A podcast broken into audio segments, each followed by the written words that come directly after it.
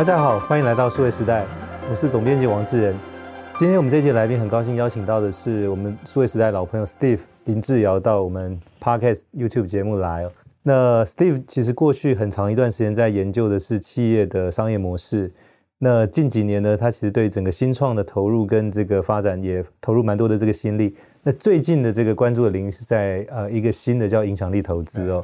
那 Steve 同时也是创业者共创平台基金会 AMA 的院长，以及永续影响力投资 SIC 的合伙人。那欢迎 Steve 到我们节目来。谢谢志仁。那也跟这个镜头前的还有 Podcast 的朋友们说声好。过去关于新的商业模式以及就是新创这一块研究，我们谈的比较多。嗯、那所以今天我们就谈新的这个话题，也是你最近刚投入时间的这个影响力投资这个领域哦。那当一开始开门见山，就是能不能跟我们的听众观众朋友介绍，就是什么是影响力投资？我觉得影响力投资有一个协会，全世界有个协会叫做 GIIN 哈，Global Impact Investing 的这个 network，它有一个定义，它就是说有意为社会跟环境创造正面的。可衡量的影响力的，OK，那而且能够去创造利润的投资，就叫做影响力投资。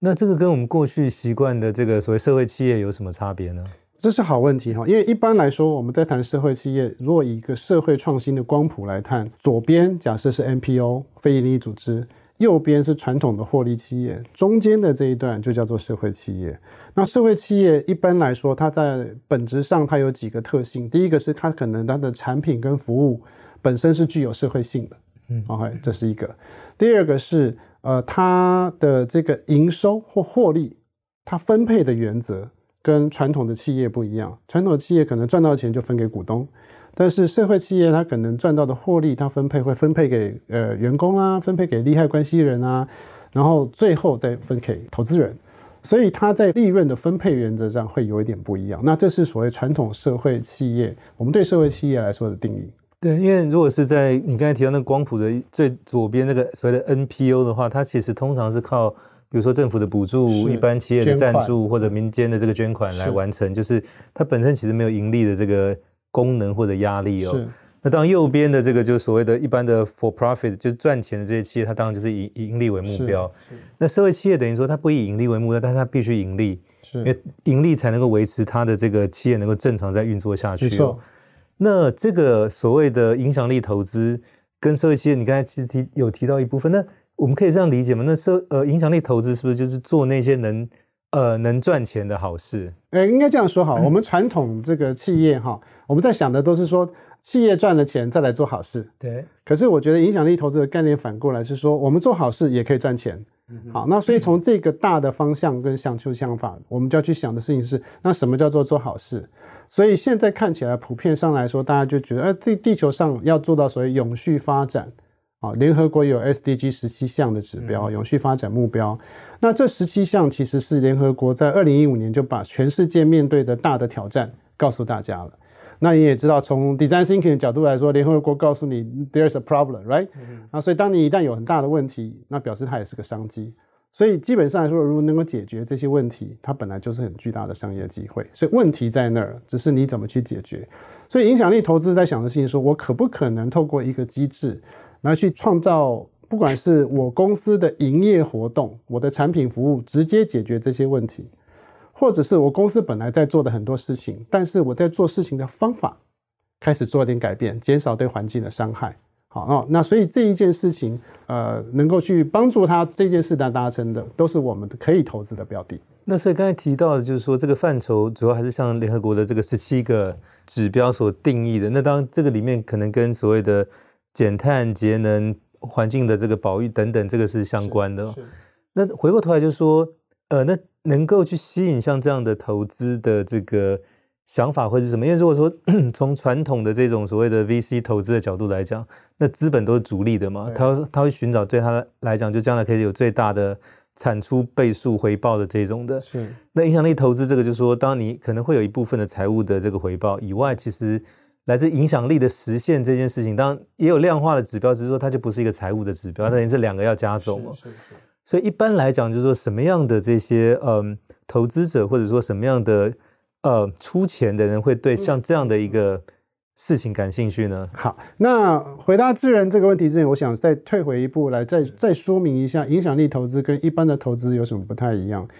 他投资在意的，我们叫做所谓的 double bottom line 双重底线，嗯、意思是说，传统投资在意的只是啊、呃、投资获利财财务的报酬，对财务报酬。嗯嗯、可是呃，影响力投资在意的另外一个叫做社会影响力指标。所以你每一个项目基本上都要能够明确说出来说，我创造了什么样的社会影响力。那它具有各式，现在世界上有非常多各式各样不同的影响力指标的架构。好，但不管怎么样，这个架构之下，你可以说，那我的公司的产品服务或公司本身创造了哪些影响力指标？那这些指标有量化的，有质化的。但是投资人在意的事情是说，我投了你之后，除了创造 financial return。财务获利之外，社会影响力指标也要达成，所以这是呃呃，我们讲在影响力投资很大的不同的一点，我们会在意这个影响力指标的达成与否。好，那所以这个是呃我们在实物上的操作，这个是我们 SIC 也是最近实物上操作，也许等一下再分享。它在实物上操作可能跟传统投资呃又多了一层的考量。好，所以这个是第一个很重要的差别。但是回到你的问题，问题是说，哎，什么样的投资人会想投入影响力投资？那这个问题应该就来去看两个面向。其实，影响力投资投的不是只有刚刚您提到的社会企业，很多传统的获利的企业也是影响力投资会投的标的。那只要这个投的这个标的，它有明确的说我的财务指标跟我的社会影响力指标是什么，那这个符合双重底线的这个指标哈，影响力投资的资金也会投进去。OK。所以在这个情况下，我们可以投资的标的数其实是很多的，嗯，好，这是第一。第二是，如果说有这么多好的标的，而且我们刚刚讲到解决是这么大问题，如果你有很棒的技术，你有很好的产品服务，也的确解决这么大问题，理论上你公司应该会成长得很好，嗯，好，那实际上这个也是反映在我们实物上看到，的确是有些好公司，是你有好产品服务，的确也是有非常好的营收跟获利，这是不相斥的。嗯，好，所以影响力投资要寻找的就是这样子的一个标的。那我们怎么样帮助他去调整他的营运模式、他的商业模式、他的架构啊、他的策略，能够去更精准的去对准这个所谓双重底线的目标。那像现在来看的话，就是说，那这一类的投资，它也会像传统，比如说像呃创投，它其实是需要募集一个基金。然后有所谓的管理团队，嗯，然后再去寻找合适的标的去投资。嗯、那一样就是说，它也会有一个，比如说出厂的年限，比如说可能五加二、七加二等等，就呃操作的模式是类似吗？呃，现在影响力投资，因为既然是投资，就有各式各样的金融工具，可能有股票、有债券，嗯，那它也有可能是所谓投资公开市场啊，也有投的可能是 private market 私募的市场，就是未上市的部分。好，所以呃，既然影响力投资跟一般传统投资一样，它有很多各式各样的资产类别，好，那这些都有。好，所以回答智仁你的问题是，现在在影响力投资，最少在台湾，目前我们看到的比较多，都还是以基金的形式去投所谓的公开市场，我们以基金的形式去投所谓的私募市场的。这个还是比较少，就是我们一般我们称为所谓的一级市场，或者说呃公开上市前的这个对部分。嗯、对，那目前来说是比较少，原因是因为第一，回到我讲真正的所谓影响力投资，它要做的不是只有财务回收，其实还有影响力指标。影响力指标从落实到监督到执行，其实是要花一些 effort 的，而且这部分可能大家都还在学习的过程里面，所以大家就还在观望。所以以台湾来说，呃，活水，呃，二零一四年成立，他们叫做影响力投资，啊、那其实他们早期是只投比较专注在投社会企业的，啊、那也是后面这几期的基金，他们才慢慢投到一些啊、呃、气候科技啊，其他的一般传统的获利，好、呃，那呃，他们对于影响力投资指标可能有他们的在意跟追踪的方法，可能。那我们的做法是，我们会希望让它变成是我们常态的管理的一部分。这个是我们 SIC 在做的时候比较不一样的。那但是我们是一个天使俱乐部，我们并不是一个基金，所以我们背后都是一些投资个人投资人为多啊，比较少。目前还没有机构型的投资人，少数是有公司的高阶主管啊，但是没有机构型的投资人在我们的目前的投资网络里面。对，因为你前面提到说，现在以基金形式存在的比较多，还是去投那些已经上市柜的公开的这些公司嘛？那投这些未上市的，就是特别可能在比较呃早期阶段的，就是你刚才提到像是 SIC 是。这个天使俱乐部，所以那你们现在来看，就是在台湾去寻找标的物的时候，有没有存在一些什么样的困难？比如说标的数量不够，或者说可能它它的题目不对等等之类的。对，呃，其实问了一个好问题。我们一年前成立，一年多以前刚成立的时候，其实我们有一个小小的 concern。我跟两位另外两位 co-founder Amos 跟 Kevin，我们在讨论的时候，我们也自己在想说，我们想投这一题，可台湾有足够多的团队，又能够能够满足这两个吗？其实我们也不确定。啊，那我觉得还运气还蛮好的，是一路这样下来，我们过去我们到八月底满一年嘛，我们满一年我们就投了六个项目，所以第一，诶，投的项目还数目不少，然后回报率好像也还不错。啊，目前来说，我们一年 AUM 大概就是我们已经有两个项目在去年募的，今年都已经增资，所以估值也都有蛮理想的增长。所以我们的 AUM 一年下来，我们就增长了四十 percent。嗯哼，虽然说我们 AUM 还小，嗯哼，好，那所以对我们来说，哎，好项目真的不少，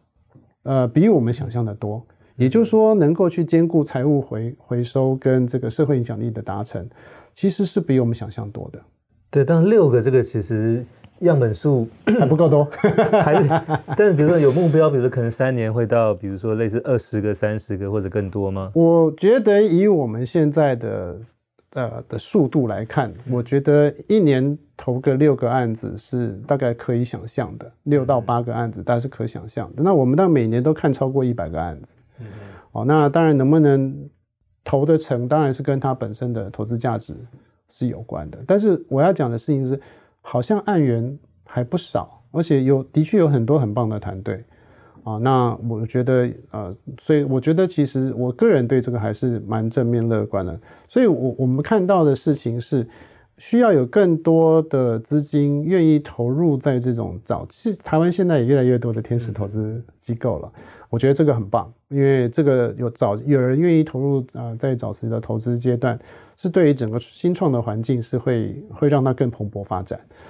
那我我们是比较专注在投这个永续相关 SDG 相关投资相关的新创，好，那所以我觉得大家会慢慢慢慢有各自的 focus，那在这个领域深化下去，都会有一些都能够帮助更多的新创团队了，所以我们看到的是这样子。当然，你们你们现在在台湾一年的时间也许还算比较短，但是我们在谈影响力投资这个主题。在台湾跟在海外会不会有差别？比如说，在台湾可能哪一哪一类的产业或哪一类的题目特别适合这个地方？这是好问题。呃，其实，在国外，如果我们看 Jin 的这个 report 的话，一般来说排投的前几名，第一名一定是能源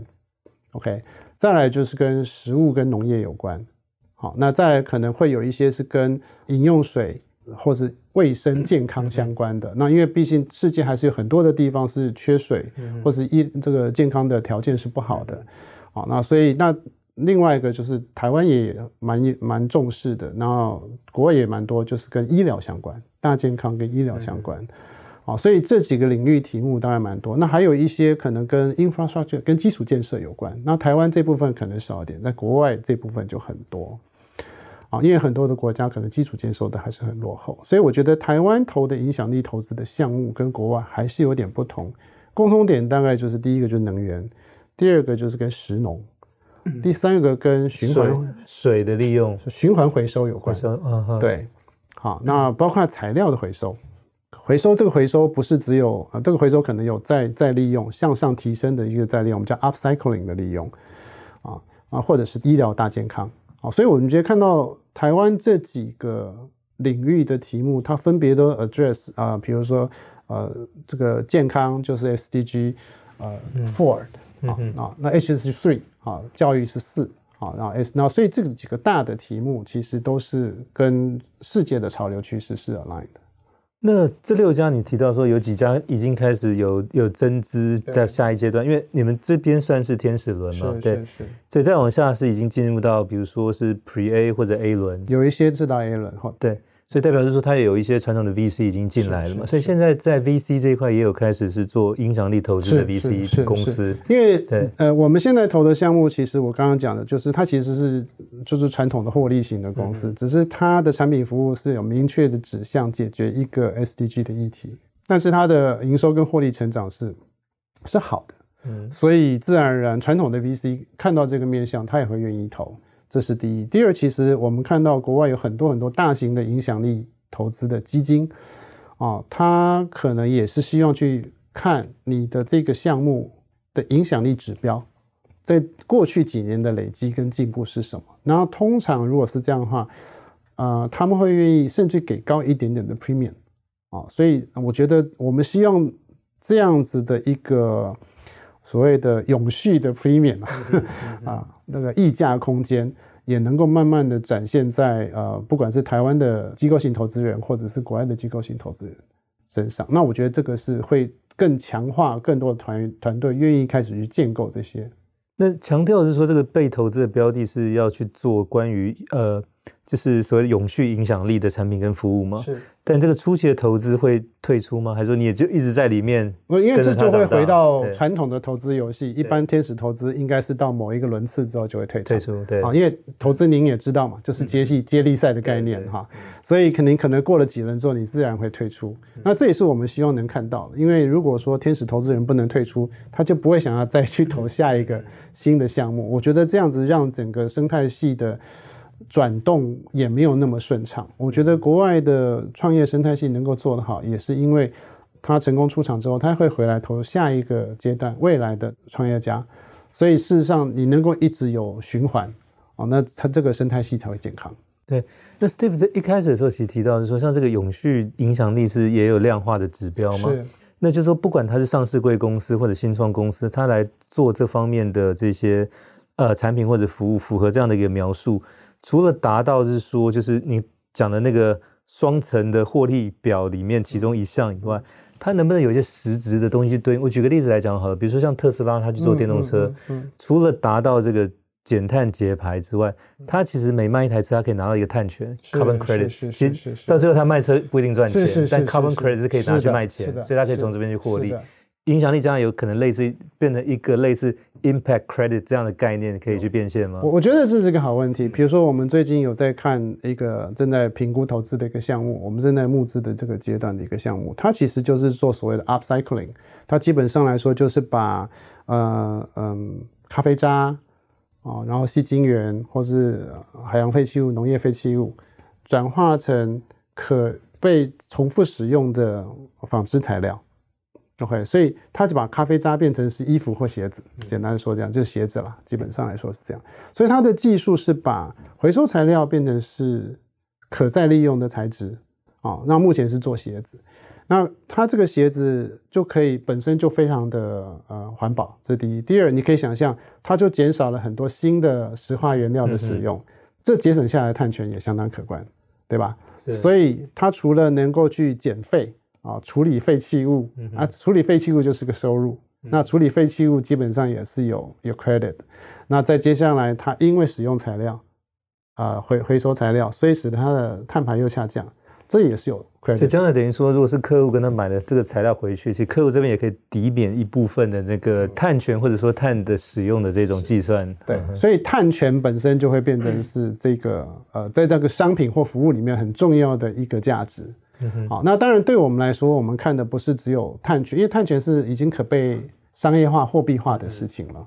那可是它可能对 SDG 来说，它还是有一些其他的呃影响层面，比如说你处理了废弃物啊，或者你开始让这个减塑这件事情本身也是有有些影响力指标的达成啊，所以这些东西都是我们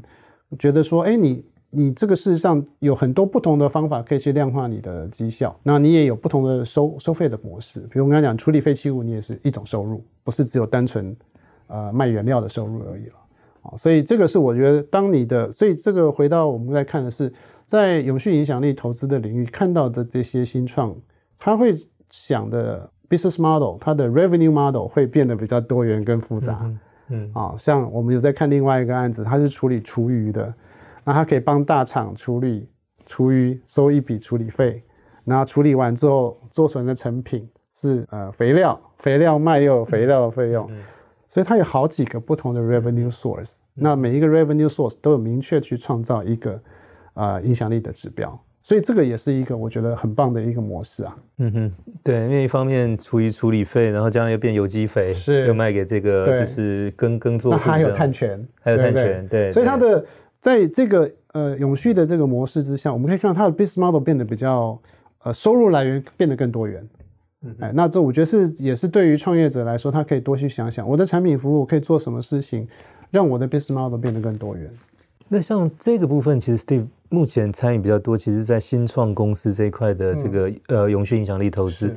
那将来就是说，他们跟大企业之间可以再有什么样的更多的？当然，比如说你采购，它变成其中一个供应商，这是一块。是。以外，就是说，它有没有什么样更进一步的一些合作？比如说，那大谢跟这些新创不只是采购，比如说透过也许股权、也许技术或者客户上面的合作，是让这样的一个。概念或者说实作也可以引进到大企业去，让它也符合这个所谓永续影响力投资的范畴。是，呃，这是好问题啊，就是对大企业，因为我在 AMA 现在做另外一件事情，就是怎么样帮助大企业跟新创能够有共创的事情嘛，呃，一些共创的一些机会。其实这个共创的机会，回到我们讲影响力投资，或者是整个我们叫做 ESG 转型好，或 SDG 转型好了。他其实要去思考的是，你转型的机会在两大面向。第一个是我公司本身的产品与服务，可不可以就直接会 address 这个 SDG，或者是我在营运的过程里面产生了一些效益，比如说，哎，我正在营运的过程里面，我都聘用弱势的这个族群啊，或者是我这在这过程里面，我都是非常的环保，做了什么事情，所以是我在营运的过程里面。我体现了一些社会价值，好，所以一般来说要去达到所谓 ESG 转型或是 SDG 转型，主要的两个来源是这两个。那大企业可以跟怎么样的跟这样跟新创来去合作，也是一样从这两个面向想，我是不是可以跟一些呃新创合作，把我营运面做的这些事情能够去呃让它的这个社会价值能够去体现出来，或者是。我直接跟这些新创公司合作，把我本身的产品服务做转型、做升级、做提升，让我的产品服务 all of sudden 可以变得是更有序。所以我觉得看到这两种模式都有，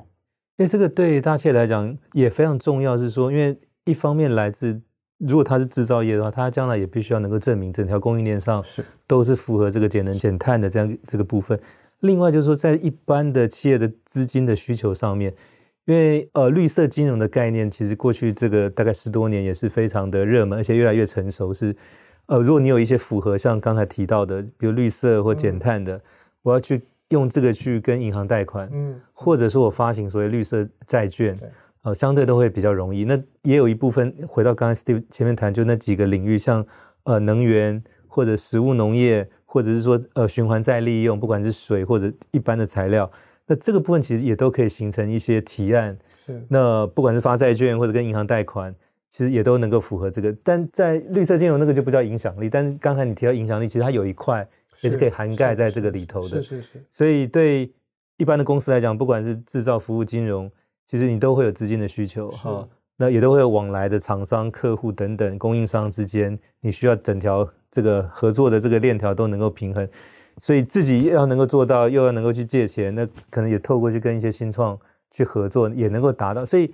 这个看起来就将来如果整个发展起来，现在也也许是在不同的领域，慢慢将来是可以把它连接起来。是的，我我觉得这就是应该会是，我觉得未来的合作模式会更多元，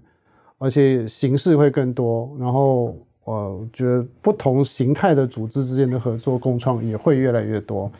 呃，我我觉得这个是未来是世界发展，因为那个速度太快又太 specialized，所以你必须要很开放的跟很多人快速的合作，这应该是个趋势。对，因为光是绿色金融，就我提到那个绿色债券这一块的话，就台湾现在发行的规模加总起来大概已经超过两百亿美金，全世界是两兆美金，所以台湾大概占其中百分之一，很小，这个还很小，所以某种程度说，台湾可能在绿色。债券这边可以再发行扩大的比例还有蛮大的空间的。那这个其实当然一方面直接跟绿色，一方面也跟刚才提到就是说影响力投资的这个范畴，不管是大企业自己来做。或者跟新创的合作，其实都存在这样的空间。对，因为我我我，但我觉得呼应刚刚志远刚刚提到，我想做一点补充，就是以影响力投资来说，目前在台湾。回到我讲，可能大部分都还是投的，可能是呃投呃公开市场的比较多，所谓的初级市场的比较少。那个比例有一个大概，比如八十二十、九十十或者九十九。我个人目前没有看到这样子的一个明确的统计哈，嗯、但是我们自己的体感来说，我觉得目前真的投在所谓的 primary market 的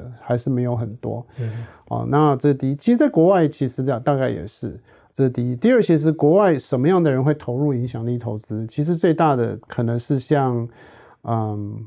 比如说不是 pension fund，pension fund 因为要的是 return，嗯，是，所以反而会投进都是什么？所谓是高净值的人士。所以你看到很多有名的球星啦，啊，或像林书豪啦，或者是像呃一些有名的呃影视明星，他们会成立一个自己的影响力投资基金。嗯，OK，那都所以有很多的这种高资产人士会投入这个，这个是一个很大的。另外一个我们看到里面不少的是所谓家族办公室，只是富有的人，他们的家族成立一个家族办公投资办公室，那他们也会比较积极投这个。所以影响力投资在国外看到的两个主要来源是这个，倒不是机构型的，嗯，好，企业的也比例也不高，哦，这是第一。第二，目前哈，影响力投资会投入的人。他们对于那个投资回收的期待，其实百分之七十四还是期待能够跟市场他投其他的获利是 差不多的，而且那只是说比较多的这个可能做好事的部分。对对对对对对对对，所以他的期待有百分之七十四，高达七十四都还是期待我要跟别人一样。所以如果有愿意接受低一点点的，只有十四 percent。好，那愿意只有百分之十二的投资人说我愿意保本就好。嗯。好，所以其实我们务实的来看，影响力投资，就算在国外都还是很早期，不要说在台湾。嗯哼。好，所以我们也比较务实的谈说，好，我们怎么样能够透过影响力投资，帮更多的投资人愿意导进来？那重点是回到讲，不是只有投财务的回收，我们还是希望帮助他能创造社会的效益的同时，然后能够达标的项目，呃，比例上可能也没那么多，但是我相信会越来越多。当这样项目越来越多。影响力投资的资金赚得到钱，就自然会更多人投入。嗯嗯、所以就钱要赚，名声也要赚。哎，对对对，这两个基本上必须要兼顾。对对对对。当然，比较早期来讲，就是回到，就是说，在西方世界有没有看到像以前诺贝尔，比如说他就设立这个诺贝尔奖的奖金，然后每年孳息，然后去资助这些在各个科学领域。有所重大贡献的人，对对对，那这种就是比较以前的做法，那就是变成说比较走向公益和慈善。对对对。那现在其实稍微有点改变，如果除了公益慈善之外，它还是一个可以持续的企业的形式哦。那因为。Bill Gates 他就成立基金会，哦，或者像呃，在一百年前的美国首富洛洛克菲勒也是成立基金会，就过去比较是基金会的的形式，接下来就可能是一个不是基金会，是一个基金的形式，去投资到这些新创公司，然后这个银行是借由这些新创公司的发展延续而持续下去的概念。是，因为我觉得是这样，不同的目的本来就要用不同的呃社会创新组织的形态来去做，比如说有一些没有市场性的事情，比如说呃救灾。啊，救难、人道救助，啊，像这样子的，像我们每次发生灾难的时候，慈济就会去去救助。像这种相对没有市场性的事情，我们还是需要仰赖 NPO 的力量，所以捐赠跟补助还是很重要的。好，但是有另外一部分的投资人，或者是呃，不管是基金会或者是家族基金，他们就想说，我与其每年赞助一个谁谁谁一百万，每年我都要掏一百万给他，我还不如给他五百万。嗯，但是你好好做，你你好好长大，五百万不回来都没关系，但是你不要每年回来再跟我要钱，啊，所以我觉得那个所谓 financial 的 sustainability，我们叫做财务永续也很重要。因为我我我今年做了好几次分享，我们在觉得说有很多人在谈我要做议题的永续，我公司是哦我要解决什么什么什么什么，我有一个议题的永续，可是他没有去思考说他的经营、他的财务、他的人才能不能永续。所以我常常讲说，你有热情很好啊，但是你自己不活下来，你你自己都热情就没办法延续，你的你自己都不永续了，你的理念当然就永永续不了。所以我觉得从这个角度来说，本来就是你有再大的热情，你还是要很务实去想，我要活下来，我的理念才能持续发生，我能持续发生，这个议题才有机会永续。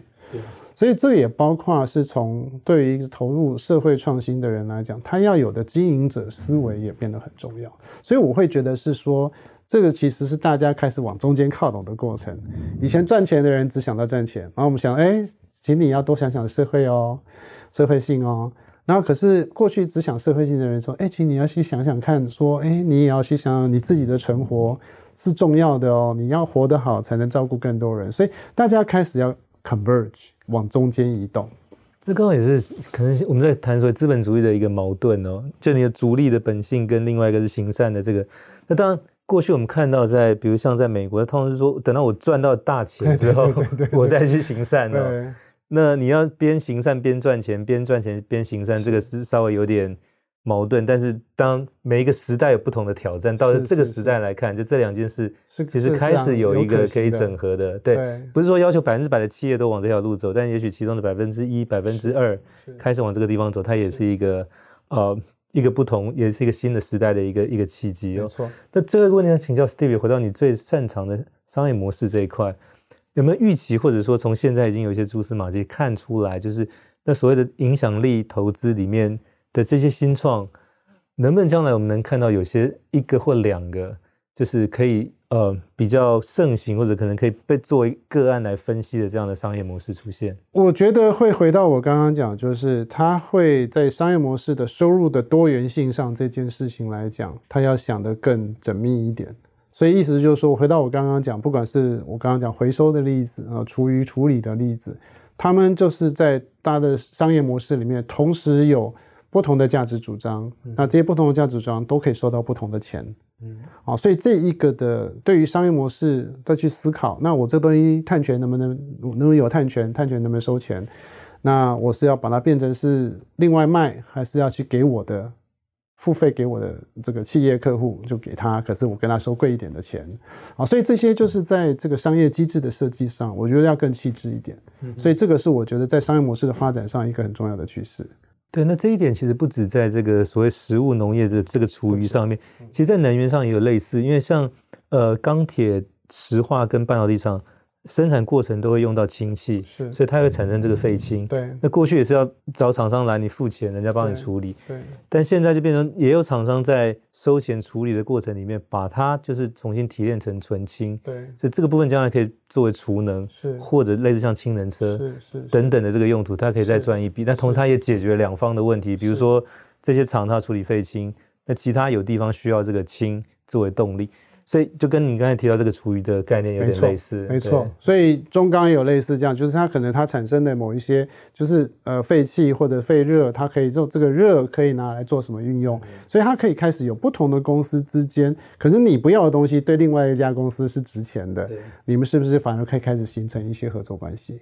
好，所以这样子的 collaboration 也开始，我们也看到它在发生，所以这个是在所谓项目方。或者企业运作上来讲，会有很多新的商业模式、商业合作的可能性。好，那我们今天也非常谢谢 Steve 林志尧，AMA 创业者共创平台基金会的院长，以及永续影响力投资 SIC 的合伙人，到我们 Parkes YouTube 节目来跟大家分享了他目前所参与而且积极在发展的永续影响力投资这个领域。谢谢 Steve，谢谢志仁，谢谢大家。也谢谢各位听众的收听和收看，希望大家会喜欢这一集的内容，欢迎给我们点赞转发，也请持续关注和留言，我们下期再会。